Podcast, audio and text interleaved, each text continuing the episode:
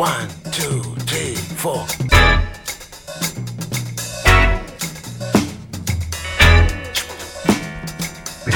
Crazy Afrobeat. Radio Django, le grand direct, 18-19h.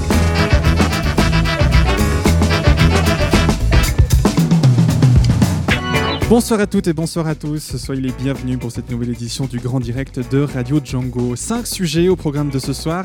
On va commencer dans Vivre à Lausanne avec une action citoyenne puisque c'est un appel aux dons, le projet Free de l'association Born in Lebanon.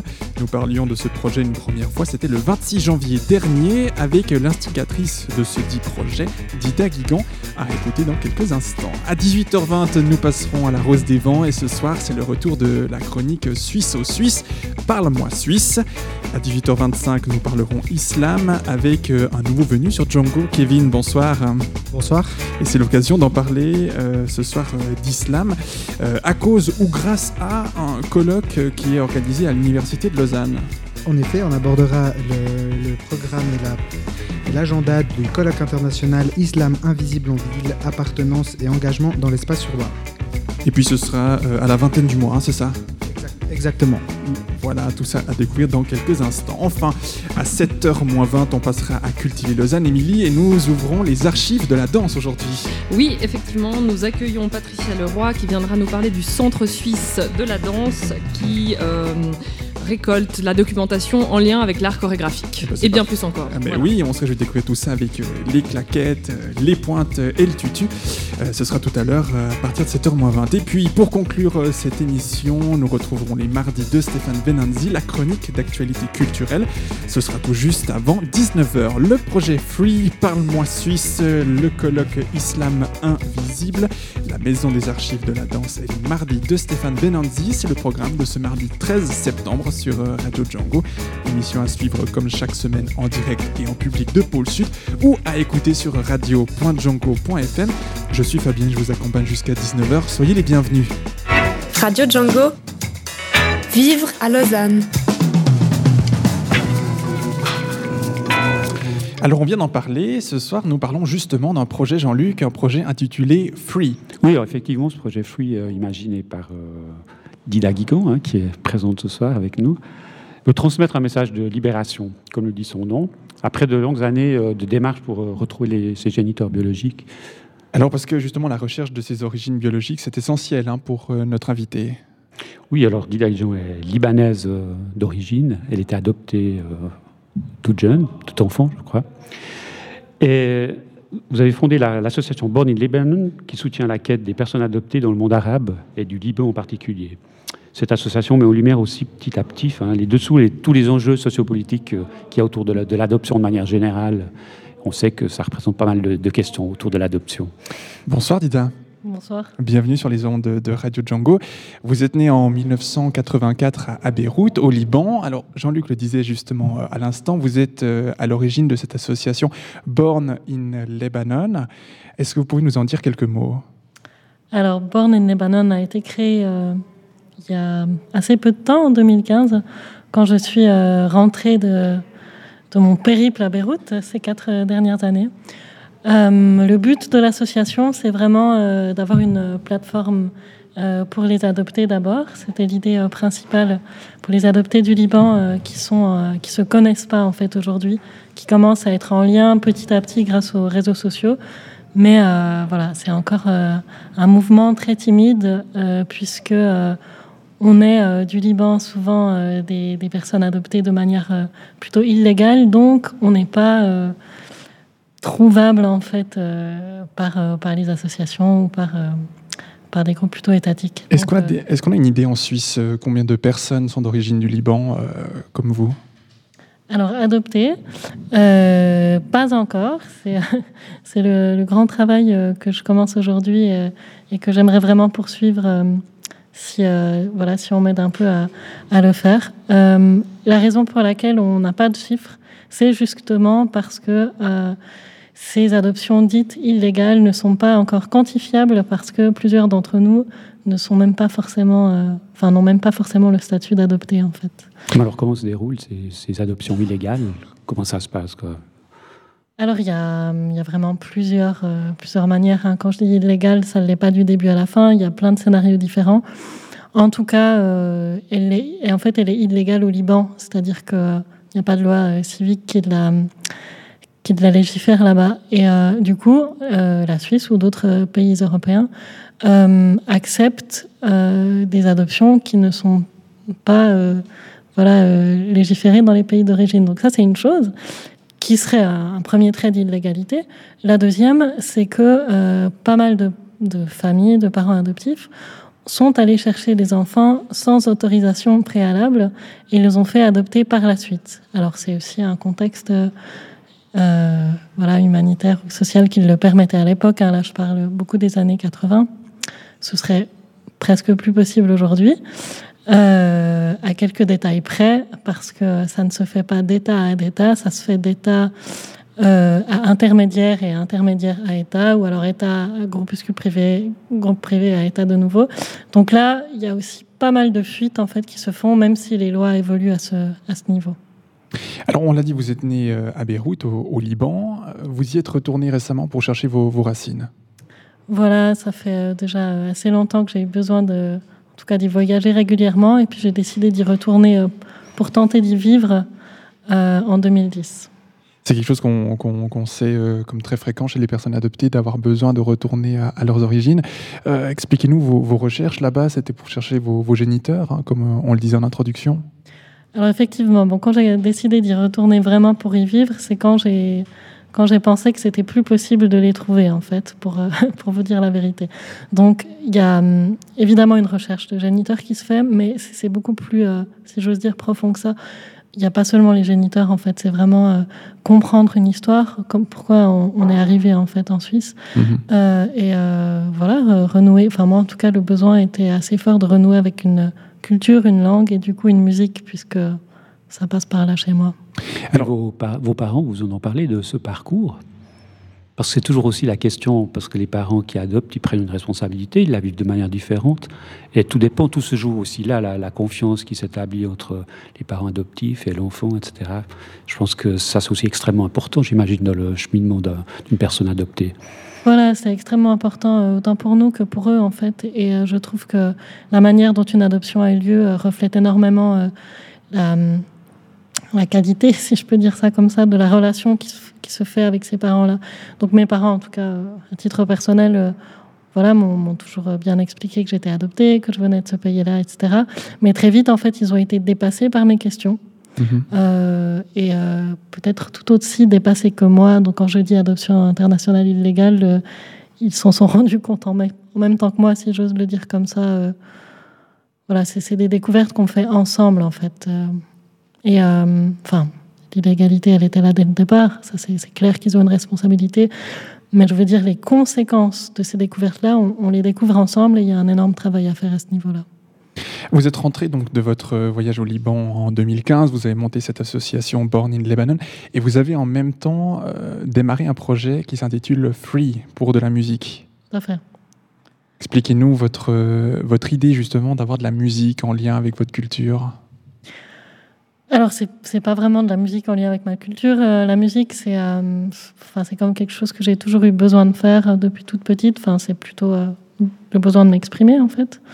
Voilà, ça passe par la musique, ça aurait pu passer par autre chose. Euh, en lien avec mes origines, ça l'est euh, par évidence. En fait, c'est plus un truc que, que j'ai besoin euh, d'expliquer. C'est-à-dire que, enfin, peut-être que c'est comme ça que ce soit le, que c'est le plus logique. C'est pour moi, ça passe par le corps puisque ça passe par la voix. Et du coup, j'ai, ça m'a aidé à, à aller plus rapidement, en fait, je crois, vers, vers l'essentiel de mes origines parce que c'était effectivement en travaillant ma voix, d'ailleurs, dans une, école de jazz en Suisse, qu'à un moment donné, j'ai senti que quelque chose me manquait physiquement. Donc, c'est comme ça que ça passait par la musique, mais euh, voilà, ce c'est pas des choix, euh, c'est- naturel, en fait. Et vous, nous- avez amené justement un extrait euh, d'un des titres que vous allez euh, produire tout bientôt. Il s'agit du titre Silence. Silence, oui. Silence. Euh, D'où vous est venue ce- cette idée de, de titre déjà? Alors c'est très simple. Quand je suis rentrée de, de Beyrouth il y a une année, je, je n'arrivais plus à chanter. ni à écouter de la musique, ni à écouter qui que ce soit, je crois. Donc voilà, j'avais besoin de silence tout bêtement, donc ce morceau très bêtement, Silence, m'est apparu. Alors on en écoute tout de suite un extrait. What had to be said has been done. Let me sleep and sing again.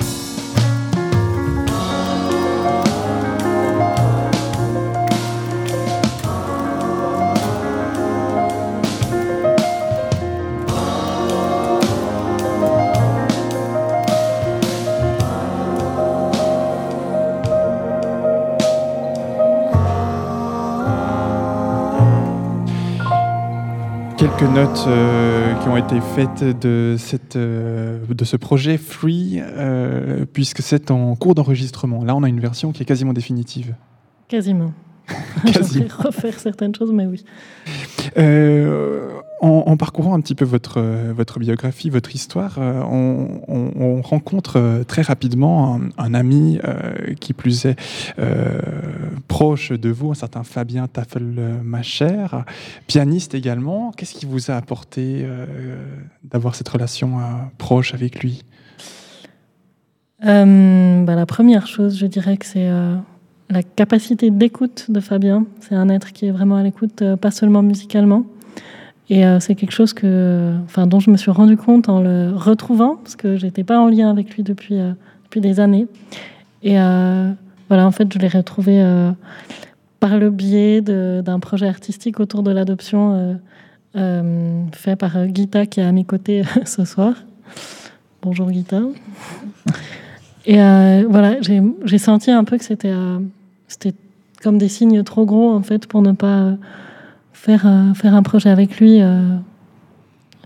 Alors justement, il vous accompagne donc dans ce projet Free comme d'autres musiciens?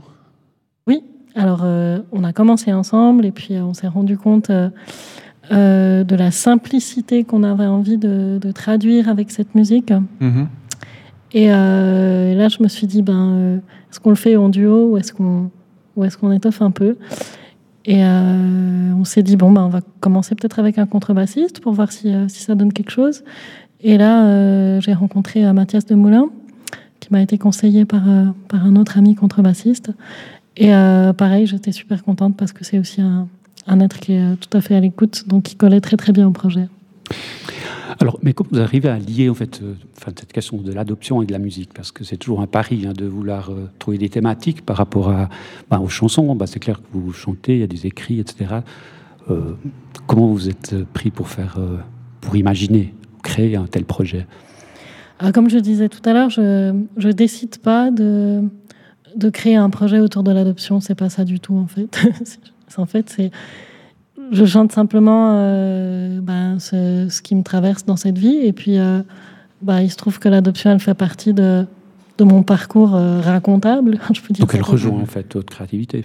Voilà, mais c'est vraiment c'est quelque chose de, de, naturel en fait. C'est ça aurait pu être, j'aurais pu avoir une autre histoire. ce que j'exprime fait partie de l'histoire dans laquelle je suis née. Voilà, ça aurait pu être n'importe quoi d'autre. Alors, on le rappelle, ce, ce projet Free vous permet notamment de trouver des, fonds pour, euh, pour la production musicale euh, euh, pour, votre, pour votre histoire. on l'a vu ces derniers jours, d'ailleurs vous nous avez transmis un, lien pour la récolte de fonds, puisque vous avez utilisé une plateforme un, peu novatrice, si je puis dire, pour, avec le principe du crowdfunding. Pourquoi ce, ce choix? Tout à fait. Euh, bah, il y, a plusieurs, euh, y a plusieurs réponses. La toute bête, c'est qu'on essaye tous euh, d'avoir des fonds plutôt par, voilà, par l'État ou par les bourses, par la loterie romande, etc. Et puis quand, quand ils n'arrivent pas, en fait, ce qui est frustrant, c'est pas de, les, de, pas, de ne pas les recevoir, pardon, pour moi, mais de devoir attendre. Mhm. Et je trouve ça très compliqué de voilà d'avoir composé quelque chose et puis d'avoir une envie vital de le partager et de devoir attendre d'avoir des fonds pour l'enregistrer, euh, etc. Donc moi, quand j'ai découvert We Make It, je me suis dit, ben, euh, là, on va peut-être y aller plus rapidement, ça c'est une chose. Et la deuxième, c'est euh, que je trouvais assez chouette de pouvoir faire collaborer des personnes au projet et ouais, de, de, voir qui a envie d'entrer là-dedans. Alors, vous avez les, les, noms des gens, vous savez qui, qui vous a versé de l'argent ou est-ce que ça reste très anonyme? Alors, c'est eux qui décident, ils peuvent mettre leur nom, donc ceux-là, je les vois. Les autres, ils se, notent, euh, ils se nomment en anonyme. Et euh, seulement à la fin de la campagne, je peux savoir qui a mis quoi. D'accord, alors justement, la campagne se termine euh, à la fin du mois de janvier, le 31 pour être précis. Alors, je me suis trompée, c'est le 2 février. Ah, le 2 février. On Bon, Trois jours de plus. Allez sur le site de We Make It. Oui, oui, c'est- quelques jours de plus. Vous aviez marqué comme objectif initial 5000 francs suisses. Oui. Vous l'aviez fixé euh, un petit peu au bonheur la chance ou, euh, Non, en fait, j'aurais voulu mettre euh, plus. Euh, Enfin, on a besoin de plus, euh, effectivement. Une, enfin, un enregistrement d'un disque en Suisse, low budget, c'est euh, minimum 10 000 francs, donc voilà. Mais euh, comme j'avais, je savais tellement pas si ça allait marcher ou pas, que je Mhm. me suis dit, il faut pas que je mette trop, euh, parce que je sais pas si vous connaissez le fonctionnement, mais si on n'atteint pas euh, ce qu'on s'est fixé, en fait, l'argent revient au contributeur, donc la campagne devient caduque. Donc, Donc mieux euh, vaut mettre peu, mais les avoir que de mettre beaucoup et euh, c'est ce que je me suis dit, et effectivement, ça m'a rassuré un peu. Et puis la bonne nouvelle, bah, c'est que vous avez réussi hein, d'avoir euh, de récolter vos fonds. Oui. Euh, J'ai relevé le dernier chiffre, c'était dimanche, avec 5373 francs et 48 contributeurs euh, aujourd'hui. Vous êtes précis. ah ouais, écoutez, c'est des chiffres, ça ne manque pas. Les statistiques de Radio Jungle. Euh, aujourd'hui, vous avez, euh, vous avez encore plus, vous avez regardé Alors, je suis beaucoup moins précise que vous, mais je crois qu'on est à 5900, quelque chose, donc je suis super contente. Ah oui. Ouais. Donc le disque, euh, enfin l'enregistrement va pouvoir se dérouler. Parce que vous avez déjà commencé l'enregistrement, puis maintenant il, se- il va se prolonger ces, Voilà, ce prochain mois. Enfin, Exactement. comment ça va se dérouler finalement, la, la production du disque là, oui, maintenant. là, j'ai confiance qu'on va vraiment pouvoir, euh, en tout cas, enregistrer euh, quelques morceaux. Et par la suite, vous prévoyez des, des soirées, des concerts, etc. Enfin, déjà Alors, c'est le but, évidemment. Euh, moi, je préfère presque chanter que d'enregistrer. hein. Euh, c'est- vraiment le but, c'est de pouvoir euh, jouer en live, le partager le plus possible. Vous nous avez amené un, un deuxième extrait euh, que nous allons écouter euh, ensemble maintenant. Un petit mot à nous dire pour, euh, pour l'annoncer Oui, alors euh, c'est un extrait que j'ai enregistré ce matin et qui n'est pas du tout euh, qualité studio comme le premier que vous avez écouté. Donc j'ai beaucoup hésité à, à- à le passer, mais j'ai envie de le faire passer parce que voilà, parce que parce que c'était ce qu'il y a maintenant et euh, peut-être dire que quand voilà, C'est votre voix. enfin bref que quand quand on enregistre, euh, je me tais, je me tais pas. Voilà, quand les sous arrivent, ça peut donner la qualité du premier morceau. Là, on est à une qualité euh, très mauvaise.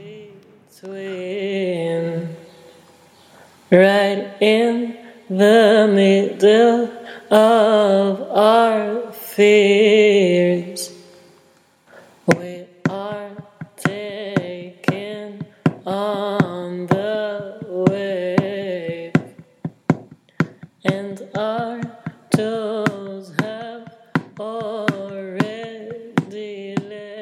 Voilà un deuxième extrait donc de Dida Guigan que nous recevions ce soir, titre qui va euh, certainement être enregistré euh, dans le cadre du projet Free. Oui, c'était un mini extrait, ça, mais oui, Mini extrait. en tout cas, on vous souhaite euh, plein de succès. Déjà, félicitations pour les premières récoltes qui ont été très fructueuses jusqu'à maintenant. On rappelle le nom de votre projet Free, euh, projet qui, on, on le rappelle, offrira la possibilité d'enregistrer vos musiques euh, aux origines libanaises qui sont les vôtres. Merci beaucoup de m'avoir invité dans cette euh, Merci. émission. Merci à vous. Et puis, toutes les informations sont à retrouver sur votre site didaguigan.com. Et puis, cette interview et les liens sont à retrouver sur notre site à nous, django.fm. Coming from the city, walking to the door.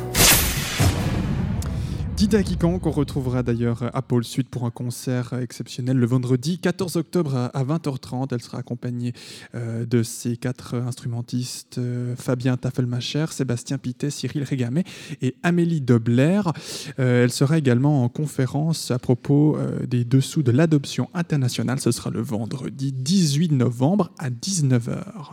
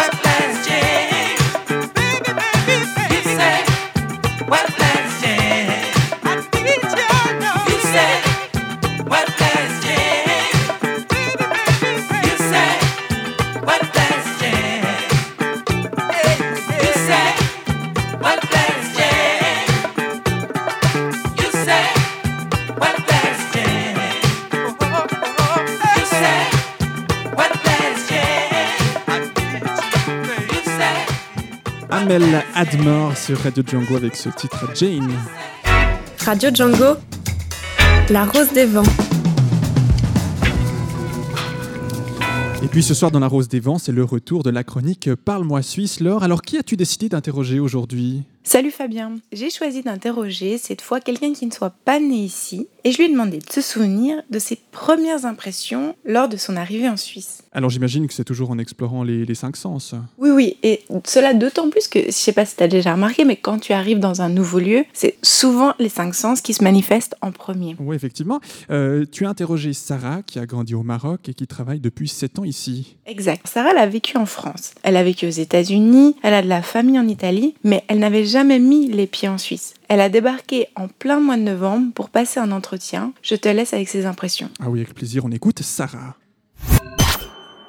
J'arrive en novembre, tout stratus. Je crois qu'il n'y a pas eu un rayon de soleil pendant 3-4 jours. Puis t'es traumatisé, puis du coup tu te remets en question, tu te dis Hum, pourquoi j'ai fait ce choix-là? En fait, ça ressemble pas aux cartes postales. Et c'est pas du tout l'image que j'ai maintenant, ou maintenant, quand si tu me parles de ça, j'ai plein, plein, plein de couleurs en tête en fait.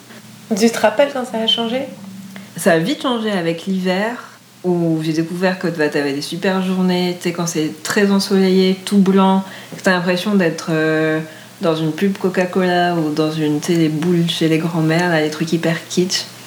Que tu ouais, ouais, que tu secoues, tu es dans un monde féerique, en fait, tu passes de ça à un rêve de petite fille où tu regardes tout le temps la télé, où on te montre des, on te montre des films à Noël, il neige, et puis chez toi, en fait, non, il fait 21 degrés, et puis tu te dis, bah non, c'est pas comme ça, en fait, ça marche pas. Et puis, euh, il n'y a pas de sapin de Noël, parce qu'il n'y a pas de sapin. Bon, mon sapin de Noël, il ressemblait à un, un arbre avec trois feuilles.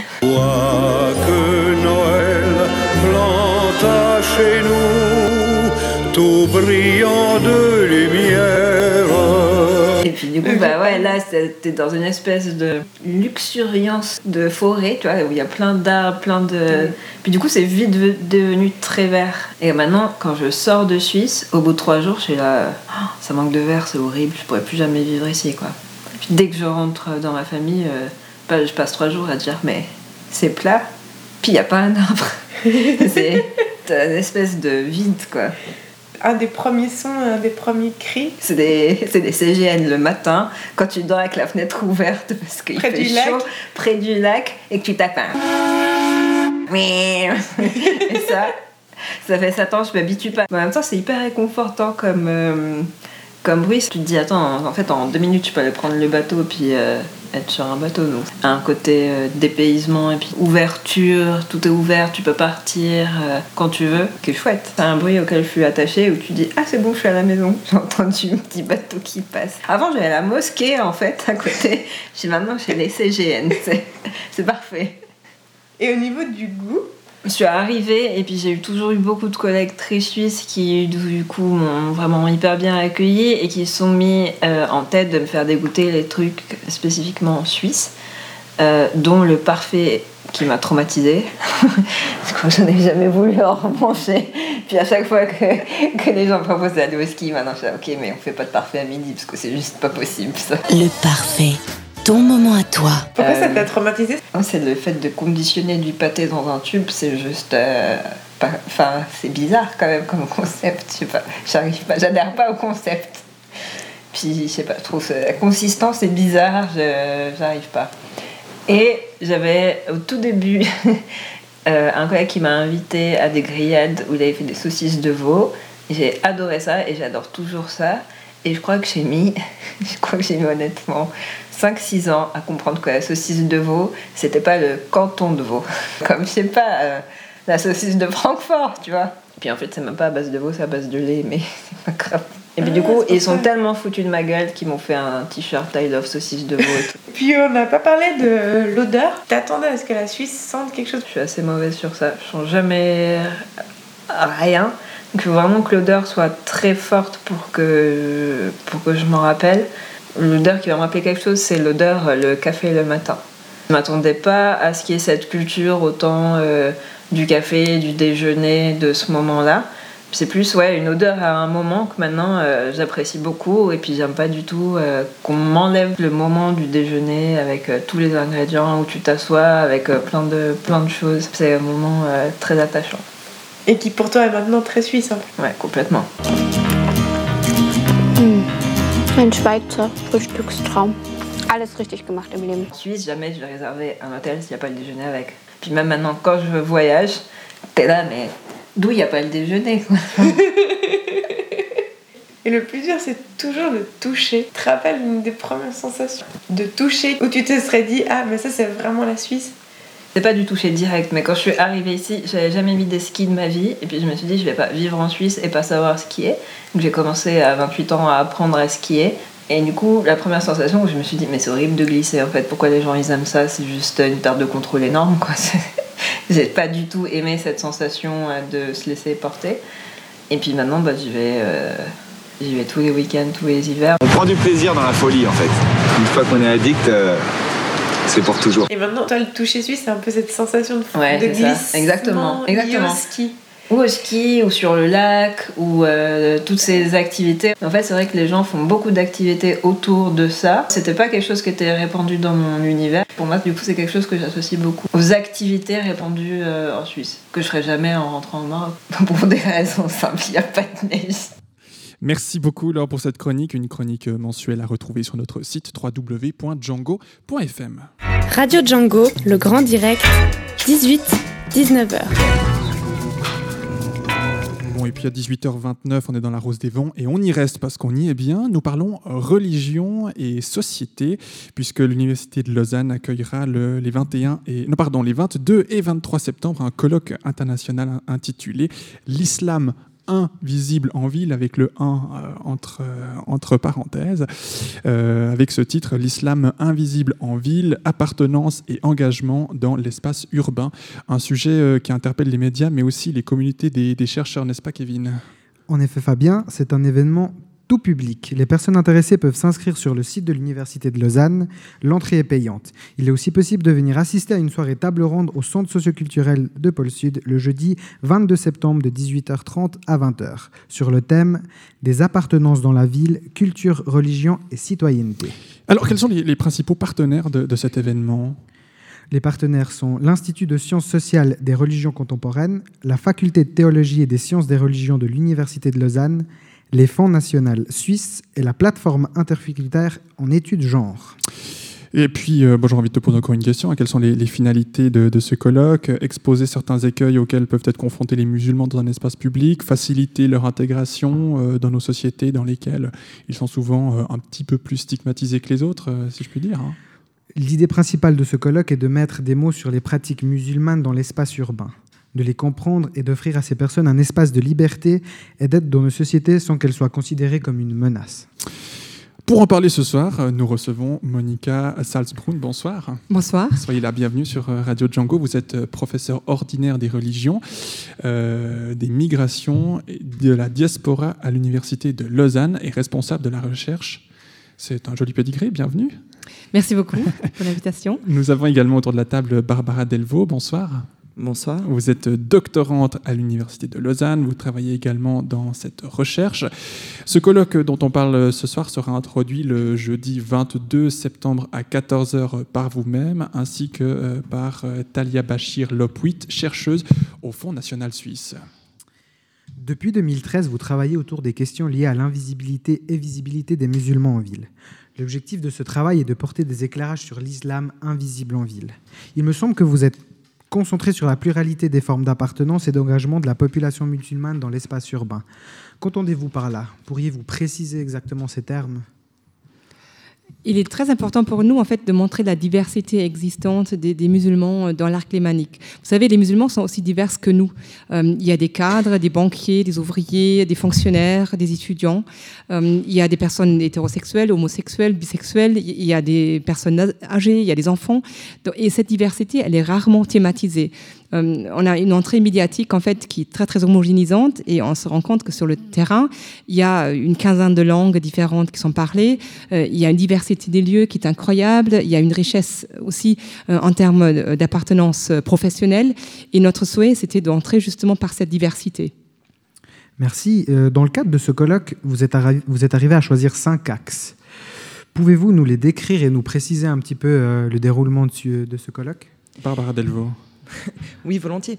Alors par rapport au premier axe, justement, euh, qui vise à, se pencher sur la question euh, de la norme, le but de cet axe est de montrer justement qu'une norme euh, n'existe jamais en tant que telle, c'est-à-dire qu'elle est toujours réappropriée par des personnes et, et qu'en fait finalement elle s'inscrit toujours dans un parcours individuel, des opinions personnelles et ce genre de choses. Donc cet axe s'intitule justement euh, être musulman de la norme à la pratique pour bien montrer qu'en fait, euh, si on peut imaginer qu'il y a une norme, ce qui est d'ailleurs pas le cas, mais quand bien même il y en aurait une, elle, se traduit en fait par une multiplicité de, pratiques. Très bien, merci. Par rapport aux recherches qui ont été euh, jusqu'à présent effectuées, vous avez abordé l'arc lémanique. Est-ce que vous pouvez nous préciser euh, pourquoi avoir choisi ce, cette euh, zone géographique alors justement, l'arc lémanique est particulièrement intéressant parce qu'on parle depuis un certain temps de, l'arc lémanique en fait comme de la métropole lémanique pour souligner l'idée justement que c'est un territoire en fait euh, qui est extrêmement relié.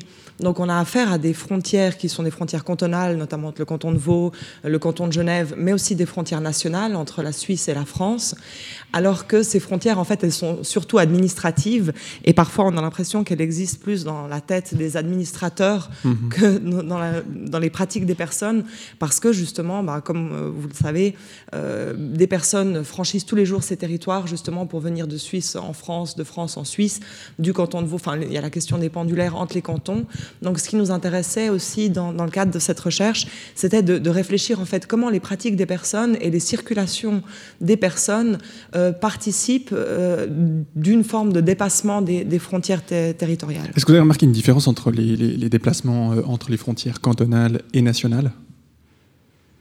Ou alors c'est une, une, grande question. Euh, en fait, c'est surtout Talia, euh, notre collègue Talia, qui a travaillé sur la région d'Annemasse. Uh -huh. Donc, elle serait plus à même de, de répondre que moi. Mais juste un, un petit élément, par exemple. Donc, euh, elle, en fait, a, a, a, fait souvent, a pratiqué souvent le covoiturage entre la -hmm. Suisse et la France. Et euh, bon, voilà, juste comme, comme petit point de réflexion, euh, elle a vu très souvent, en fait, que cette question, vous parliez en, en, introduction un peu de la résonance médiatique de certaines questions liées à l'islam.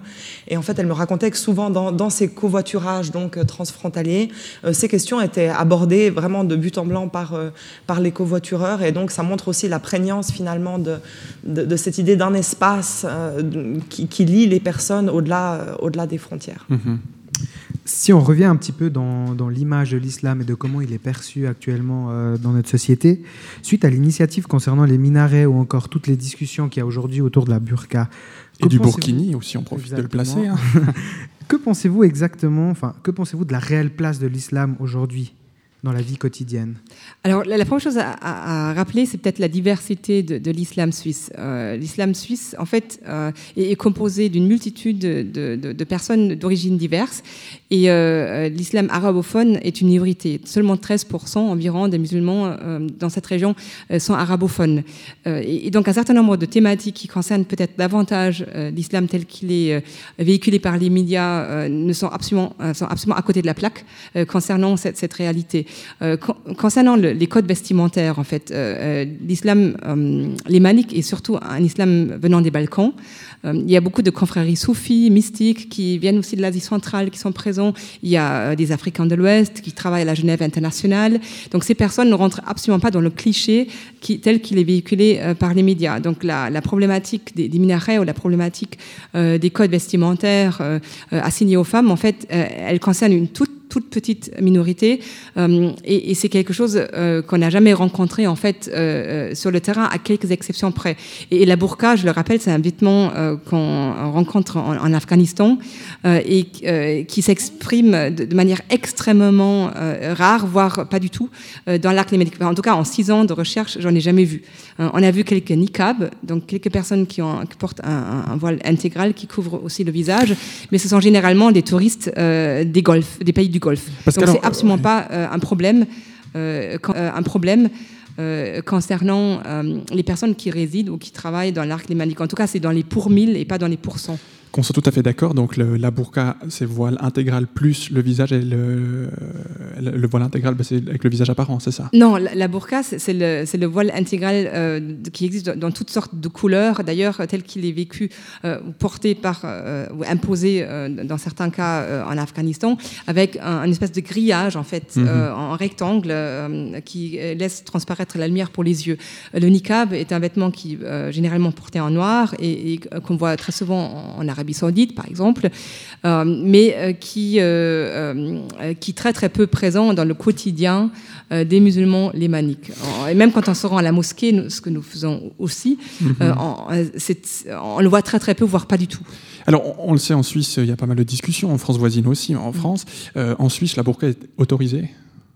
On est autorisé à porter la burqa si on le souhaite Ben, le, le a voté euh, euh, contre, mais si vous voulez, euh, le- notre colloque avait pour ob- objectif justement d'avoir une autre entrée euh, dans la matière, parce de, de partir du quotidien. Le, premier axe de notre colloque, c'est être musulman au quotidien. Donc nous avons euh, Nile Fargul, qui est une très grande spécialiste euh, de renommée internationale, euh, qui travaille sur cette question, comment les personnes vivent leur religion ou pas, d'ailleurs. Hein. Euh, Les personnes qu'on assigne euh, comme étant de culture musulmane euh, vivent ce fait dans, dans l'espace euh, urbain ou, ou dans l'espace intime.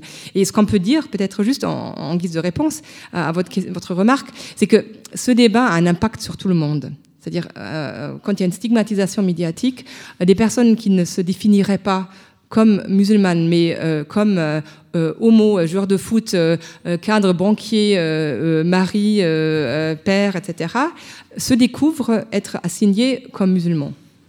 Ça leur fait quelque chose. Euh, donc la votation contre les minarets leur fait quelque chose.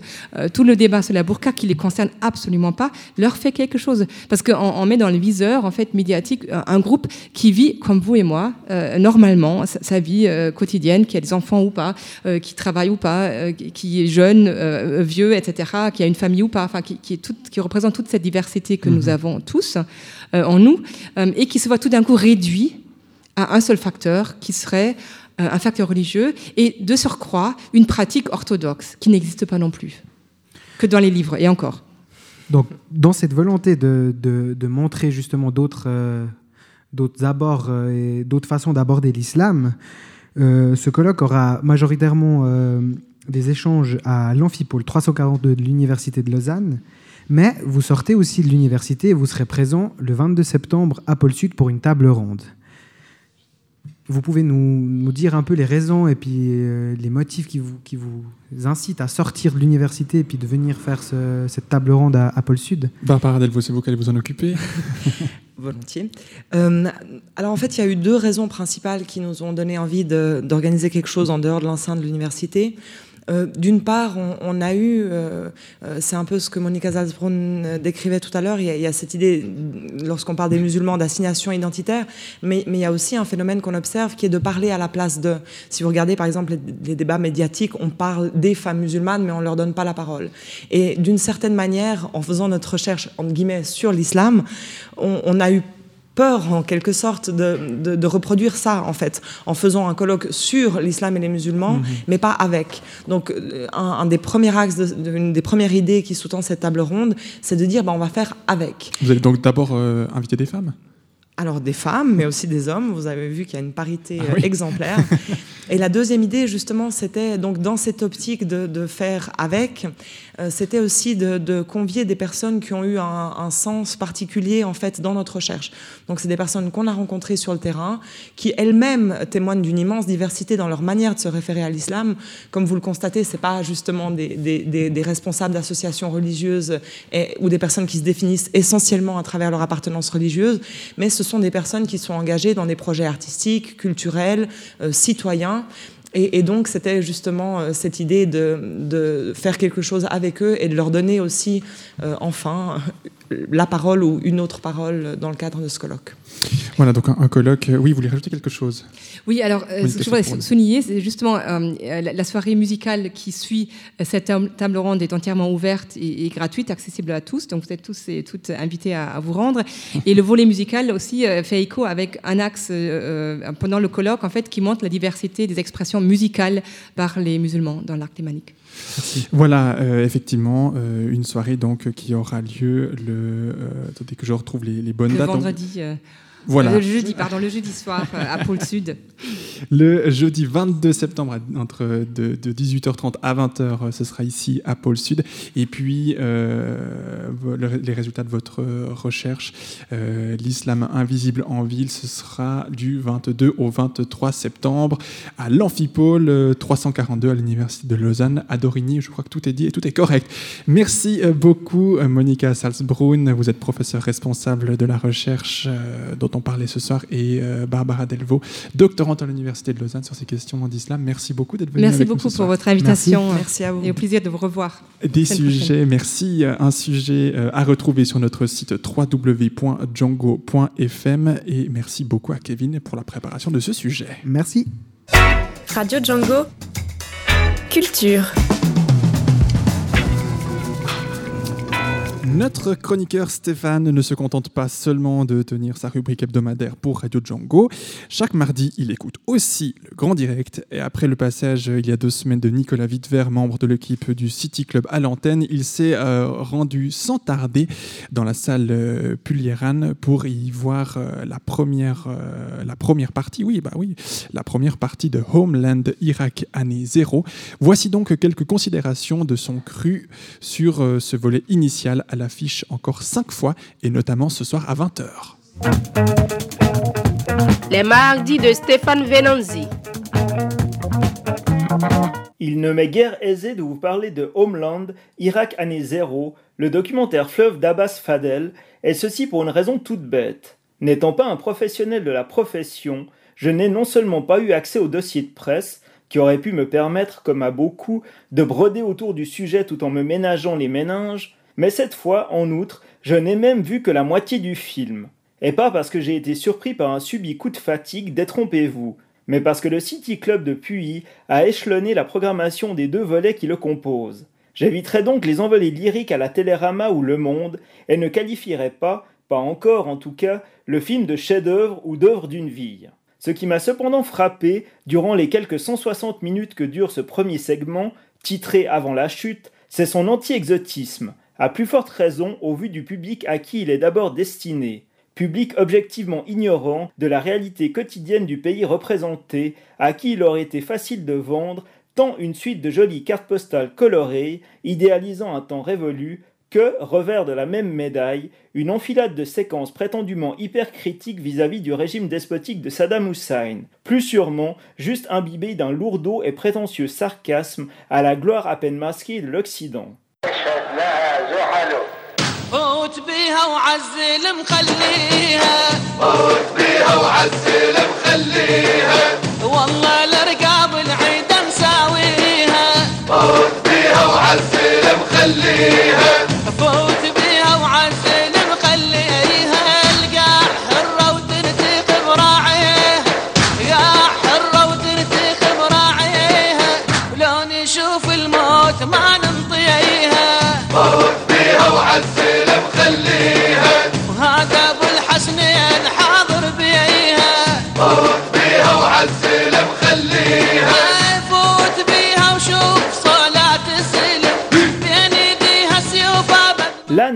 Pas le propos du documentariste. Patiemment, avec une naturelle empathie à l'égard de ceux qu'il filme, il démonte systématiquement la propagande américaine de négation de l'individu et de sa culture, en redonnant un visage, une voix aux Irakiens, en cadrant des paysages d'une grande beauté, chargés d'histoire, et en s'attachant aux gestes de tous les jours, que ce soit la préparation du thé ou des succulentes spécialités locales affirmant ainsi, à l'encontre du rouleau compresseur de l'immondialisation capitaliste US, qui nous voudrait tous pareils, le droit aux autres civilisations d'exister et de prospérer dans la paix et le respect de leurs traditions. À la semaine prochaine.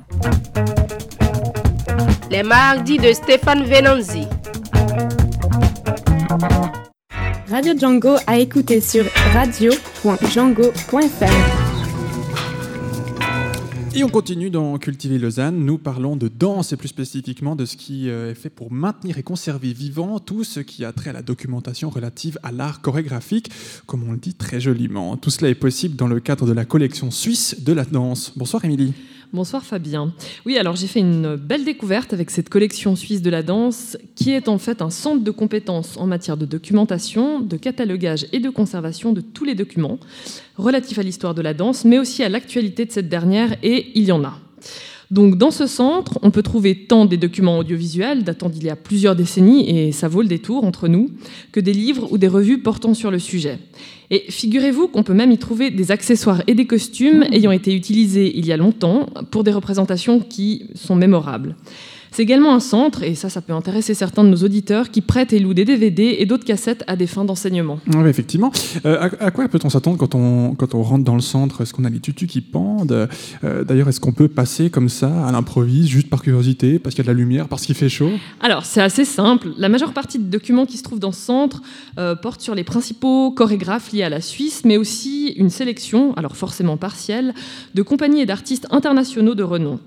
Euh, ce centre collectionne non seulement la documentation sous sa forme originale, ça c'est à souligner, mais garantit aussi la préservation du patrimoine chorégraphique suisse. Donc dans ce contexte, c'est le principal interlocuteur pour le milieu de la danse. Ouais, effectivement, j'ai- euh, j'imagine que dans ce centre, euh, ils doivent être un peu sur tous les fronts, parce que la danse, ça parle à, à beaucoup de monde. hein.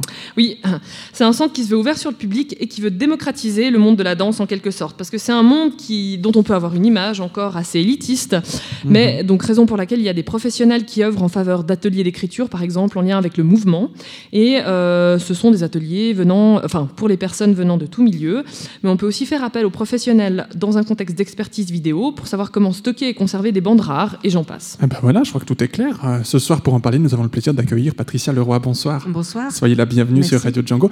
Vous êtes la directrice administrative actuellement de ce centre et, et vous allez pouvoir nous guider euh, six jours dans le monde de la danse. Oui, j'espère pouvoir le faire. Qu'est-ce que je peux faire pour vous? Alors, on a pas mal de questions. Donc, par exemple, est-ce que vous pourriez nous parler un petit peu de, de la naissance, de la création de, de- de ce centre, avec par exemple les buts euh, qui sont assignés à ce centre?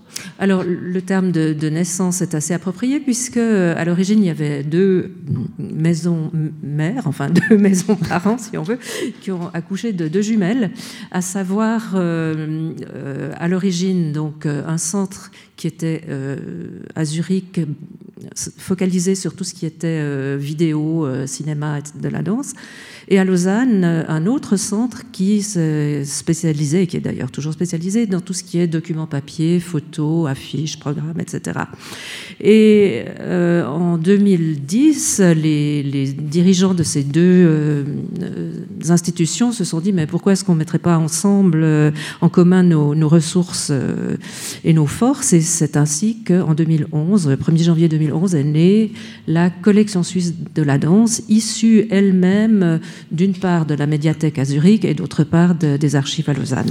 Bon, on- euh, si vous me permettez une toute petite question, parce qu'on en parlait à l'introduction. Oui. Euh, quand on entre dans votre, dans votre euh, lieu Oui. d'archives et d'histoire. Comment ça se passe? Est-ce qu'on en c'est exposé ou est-ce que c'est tout rangé dans des boîtes, dans des caisses et tout? Alors, imaginez, je prends un tout petit exemple. Je crois que nous possédons environ 40 000 photos. Il serait un tout petit peu difficile de les, de les exposer. Donc, non, le mieux, si vous vous intéressez à un sujet particulier, euh, à un chorégraphe ou à une compagnie ou à une histoire particulière, c'est de nous contacter euh, un petit peu en avance, peut-être deux, trois jours avant votre visite, pour que nous puissions aller chercher dans les locaux où sont euh, conservés ces différents documents, photos, etc., euh, ce qui vous intéresse pour que nous puissions vous le présenter dans de bonnes condi- conditions. Ah est inhumée un petit peu tous ces, tous ces archives qui sont rangées. Euh, oui, et, et- et juste entre parenthèses, souvent euh, on a des archives, une image un tout petit peu euh, rigide, on voit des, des personnes à lunettes poussiéreuses aller poser des boîtes sur des étagères. Alors oui, ça existe, bien sûr c'est nécessaire, mais euh, ce, que font la, ce que font la plupart du temps ces personnes-là, c'est d'aller chercher ces boîtes et les ouvrir et les montrer et, et- et expliquer en- en quoi consiste le document qui a été exposé.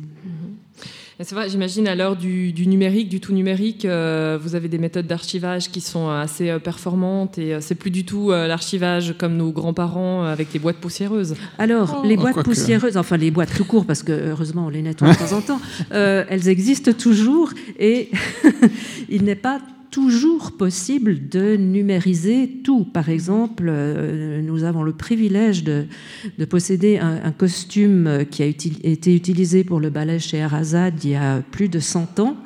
Euh, donc, pour euh, numériser un costume, Tintin, il faut vraiment le garder dans une boîte particulière, à plat, avec du papier de soie euh, qui euh, sépare les différentes couches, etc. Et il y avait des conditions d'humidité, de température. Alors justement, il y a la surveillance du, du climat interne, parce que oui, il y a des taux d'humidité euh, nécessaires ou pas. Il y a des taux, euh, il y a des puissances d'éclairage qui sont euh, euh, bons ou mauvais, qui peuvent être néfastes pour les photos, Bien etc. sûr. Donc du point de vue technique, c'est assez complexe.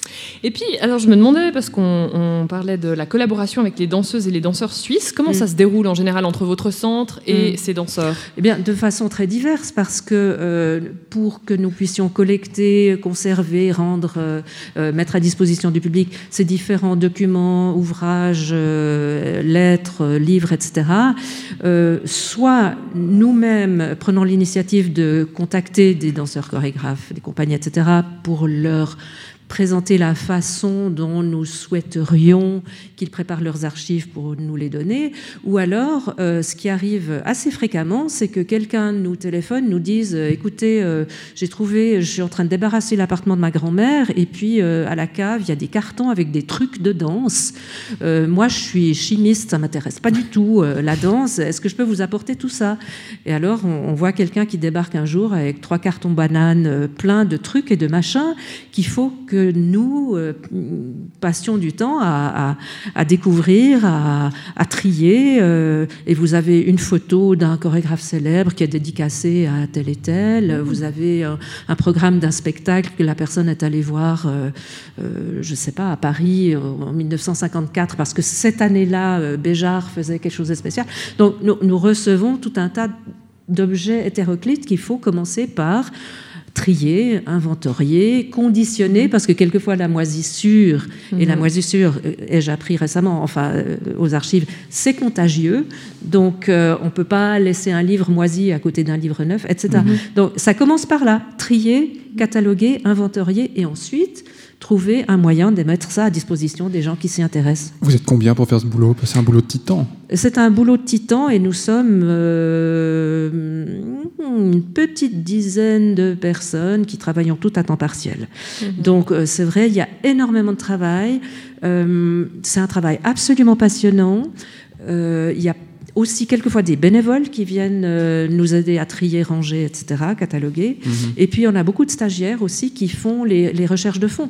Exemple, euh, vous connaissez ou vous connaissez pas, c'est égal, Serge Liffard, qui était un, un des plus grands danseurs de la première moitié du XXe siècle, qui avait euh, une collection d'objets personnels et Mhm. qui avait aussi une collection infinie de photos de lui-même avec tout un tas de personnages euh, célèbres, que ce soit de la politique, de la danse, que ce soit en Ukraine, en Russie, en France, etc.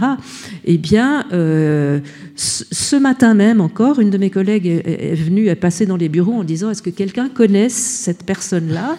Et, et- et- et par chance, quelqu'un connaît ou ne connaît pas la, la personne qui est à côté de Serge Liffard. Donc vous pouvez finalement en fait, peut-être jeter ou perdre des documents qui, euh, parce que simplement vous ne connaissez pas. Ou, euh, Alors, jeter, euh, c'est un terme qui est un petit peu tabou chez les archivistes. On ne jette jamais, on classe ailleurs.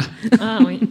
Mais on sait où c'est au et on peut où. le retrouver. Ouais. Oui. Bon, ça vous double les volumes, enfin ça prend des. des- Alors bien sûr, Ouais. d'où l'intérêt de la numérisation actuellement, euh, que ce soit pour les DVD ou, ou les, ou les vieilles bandes, euh, les films, ou alors les documents papier et les Mhm. photos qui évidemment doivent être numérisés de toute urgence.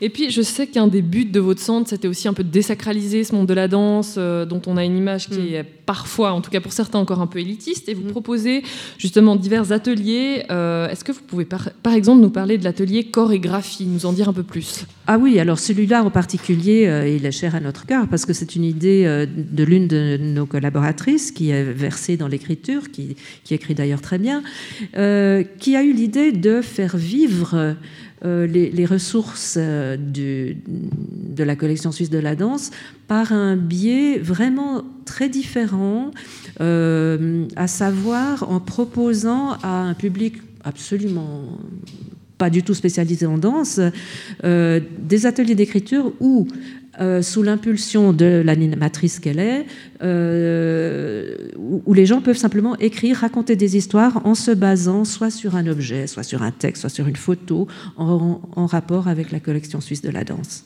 D'accord. Et je sais enfin aussi que vous collaborez avec la Haute École des Arts de Berne. Et je voulais savoir en fait quelle forme prenait ce partenariat? D'accord. Alors, euh, une toute petite correction, c'est pas l'école des arts, c'est la. Je vais vous dire exactement. C'est l'Institut d'études théâtrales, mais je pense que c'est à cette institution-là que vous pensez. Alors là, c'est un petit peu un échange de savoir, parce que eux, ce sont les scientifiques et nous sommes les exécutants dans, un, dans une certaine mesure.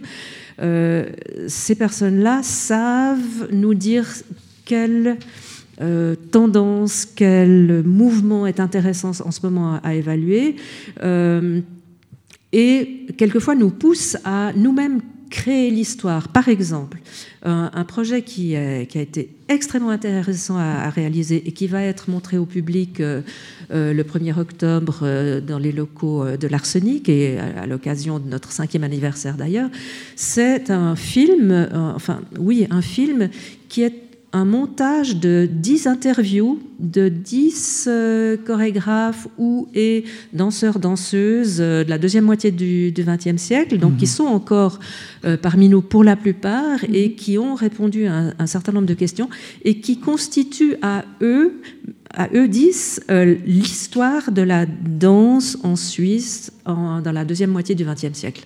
Donc voilà le genre de, de projet qu'on réalise aussi. C'est magnifique. Si euh, en écoutant cette interview ce soir, on, on se dit ah tiens j'ai de l'intérêt pour euh, pour ces archives ou bien est-ce que vous recrutez des gens hormis des stagiaires peut-être est-ce que vous avez des, des collaborateurs salariés etc. Est-ce qu'on peut s'adresser à vous pour donner un coup de main? Oui, très volontiers. Vous allez simplement sur notre site internet collectiondeladance.ch et euh, vous trouvez les, les infos et les contacts nécessaires pour vous annoncer. Et bien voilà qui est dit. Merci beaucoup Patricia Leroy d'être venue nous parler ce soir de la collection suisse de la danse qui est basée à Lausanne. Rappelez-nous juste l'adresse où est-ce qu'on peut vous trouver. C'est à l'avenue de Villamont 4, donc euh, au carrefour Georgette, c'est très facile à trouver. Et bien voilà qui est donné. Et puis on vous redonne cette adresse euh, collection de la danse.ch. Merci beaucoup Patricia Leroy. Merci. Un sujet à retrouver sur notre site www.django.fm. Et merci à Émilie pour la préparation du sujet.